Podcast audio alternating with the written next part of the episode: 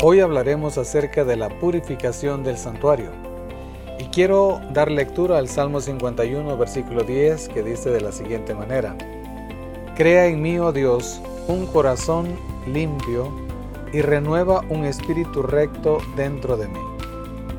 El Señor purifica el corazón de la misma manera como nosotros ventilamos una habitación. No cerramos las puertas y las ventanas e introducimos alguna sustancia purificadora en ella sino que la abrimos ampliamente y dejamos que entre la atmósfera purificadora del cielo. Las ventanas del impulso, del sentimiento deben abrirse hacia el cielo, y el polvo del egoísmo y de lo terreno debe ser totalmente expulsado. La gracia de Dios debe invadir las cámaras de la mente. La imaginación debe contemplar temas celestiales, y todo factor de la naturaleza debe ser purificado y vitalizado por el Espíritu de Dios. En el libro de Daniel capítulo 8 versículo 14 encontramos el siguiente versículo. Y él dijo, hasta dos mil trescientas tardes y mañanas, luego el santuario será purificado. Las escrituras contestan con claridad a la pregunta ¿qué es el santuario? La palabra santuario, tal cual la usa la Biblia, se refiere en primer lugar al tabernáculo que construyó Moisés, como figura o imagen de las cosas celestiales, y en segundo lugar, al verdadero tabernáculo que está en el cielo, hacia el cual señalaba el santuario terrenal. Muerto Cristo, terminó el ritual simbólico. El verdadero tabernáculo en el cielo es el santuario del nuevo pacto. Y como la profecía de Daniel 8:14 se cumple en esta dispensación, el santuario al cual se refiere debe ser el santuario del nuevo pacto. Cuando terminaron los 2300 días, en 1844, hacía muchos siglos que no había santuario en la tierra. De manera que la profecía, hasta 2300 tardes y mañanas, entonces será purificado el santuario, se refiere indudablemente al santuario que está en el cielo. Pero queda aún por contestar la pregunta más importante. ¿Qué es la purificación del santuario?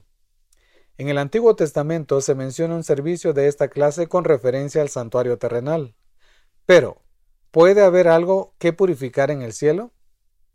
En el noveno capítulo de la epístola a los Hebreos se habla claramente de la purificación de ambos santuarios, el terrenal y el celestial.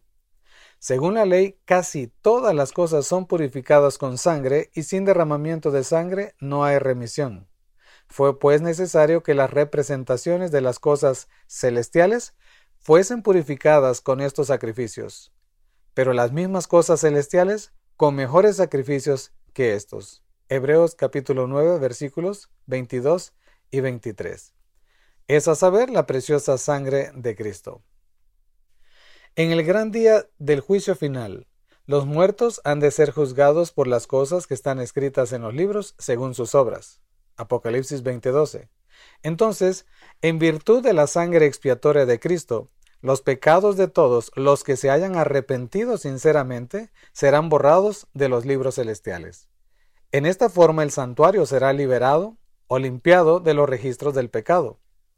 En el símbolo, esta gran obra de expiación o el acto de borrar los pecados estaba representada por los servicios del día de la expiación o sea, de la purificación del santuario terrenal, que se realizaba en virtud de la sangre de la víctima y por la eliminación de los pecados que lo manchaban. Así, como en la expiación final los pecados de los arrepentidos serán eliminados de los registros celestiales, para no ser ya recordados, en el símbolo terrenal eran enviados al desierto y separados para siempre de la congregación. Puesto que Satanás es el originador del pecado, el instigador directo de todos los pecados que causaron la muerte del Hijo de Dios, la justicia exige que Satanás sufra el castigo final. La obra de Cristo en favor de la redención del hombre y la purificación del pecado del universo será concluida quitando el pecado del santuario celestial y colocándolo sobre Satanás, quien sufrirá el castigo final. Así, en el servicio simbólico, el ciclo anual del ministerio se completaba con la purificación del santuario y la confesión de los pecados sobre la cabeza del macho cabrío, símbolo de Azazel. De este modo, en el servicio del tabernáculo y en el del templo que posteriormente ocupó su lugar, se enseñaban diariamente al pueblo las grandes verdades relativas a la muerte y al ministerio de Cristo. Y una vez al año sus pensamientos eran llevados hacia los acontecimientos finales de la gran controversia entre Cristo y Satanás, y hacia la purificación final del universo que lo limpiará del pecado y de los pecadores. Este ministerio siguió efectuándose durante 18 siglos en el primer departamento del santuario. La sangre de Cristo, ofrecida en beneficio de los creyentes arrepentidos, les aseguraba perdón y aceptación cerca del Padre. No obstante, sus pecados permanecían registrados en los libros del cielo. Como en el ritual simbólico había una obra de expiación al fin del año, así también, antes que se complete la obra de Cristo para la redención de los hombres, queda por hacer una obra de expiación para eliminar el pecado del santuario. Este es el servicio que empezó cuando terminaron los 2300 días de Daniel 8:14. Entonces, así como lo había anunciado Daniel el profeta, nuestro sumo sacerdote entró en el lugar santísimo para cumplir la última parte de su solemne obra, es decir, la purificación del santuario. Así como en la antigüedad los pecados del pueblo eran puestos por fe sobre la víctima ofrecida, y por medio de la sangre de ésta se transferían figurativamente al santuario terrenal, así también en el nuevo pacto los pecados de los que se arrepienten son puestos por fe sobre Cristo y transferidos de hecho al santuario celestial. Y así como la purificación simbólica de lo terrenal se efectuaba eliminando los pecados con los cuales había sido contaminado, así también la purificación real de lo celestial debe efectuarse eliminando o borrando los pecados registrados en el cielo. Pero, antes que esto pueda cumplirse, deben examinarse los registros para determinar quiénes son los que, por su arrepentimiento del pecado y su fe en Cristo, tienen derecho a los beneficios de la expiación llevada a cabo por Él. La purificación del santuario implica, por lo tanto, una obra de investigación, es decir, una obra de juicio. Esta obra debe realizarse antes que venga Cristo para redimir a su pueblo pues cuando venga traerá con él su galardón para otorgar la recompensa a cada uno, según haya sido su obra. Apocalipsis 22, versículo 12.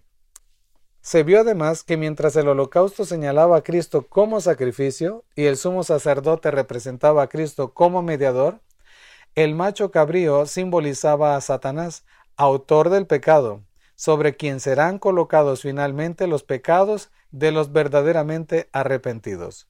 Cuando el sumo sacerdote, en virtud de la sangre del holocausto, eliminaba los pecados del santuario, los ponía sobre la cabeza del macho cabrío destinado a Azazel. Cuando Cristo, en virtud de su propia sangre, elimine del santuario celestial los pecados de su pueblo al fin de su ministerio, los pondrá sobre Satanás, el cual en la consumación del juicio debe cargar con la pena final. Se llevaba lejos al macho cabrío a un lugar desierto, para que no volviera jamás a la congregación de Israel. Así también, Satanás será desterrado para siempre de la presencia de Dios y su pueblo y será aniquilado en la destrucción final del pecado y los pecadores. Ahora escuchen bien lo que voy a compartir. Estamos viviendo ahora en el gran día de la expiación. Cuando en el ritual simbólico el sumo sacerdote realizaba la propiciación por Israel, todos debían afligir sus almas, arrepentirse de sus pecados y humillarse ante el Señor, si no querían verse separados del pueblo.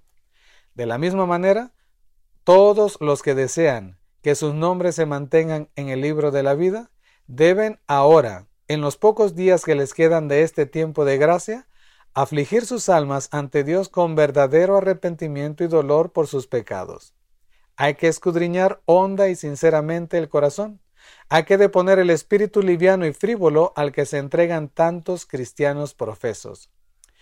Empeñada lucha espera a todos los que quieran subyugar las malas inclinaciones que tratan de dominarlos. La obra de preparación es individual. No nos salvamos en grupos. La pureza y la devoción de uno no suplirá la falta de estas cualidades en otro. Si bien todas las naciones deben pasar en juicio ante Dios, Él examinará el caso de cada individuo de un modo tan rígido y minucioso como si no hubiese otro ser en la tierra.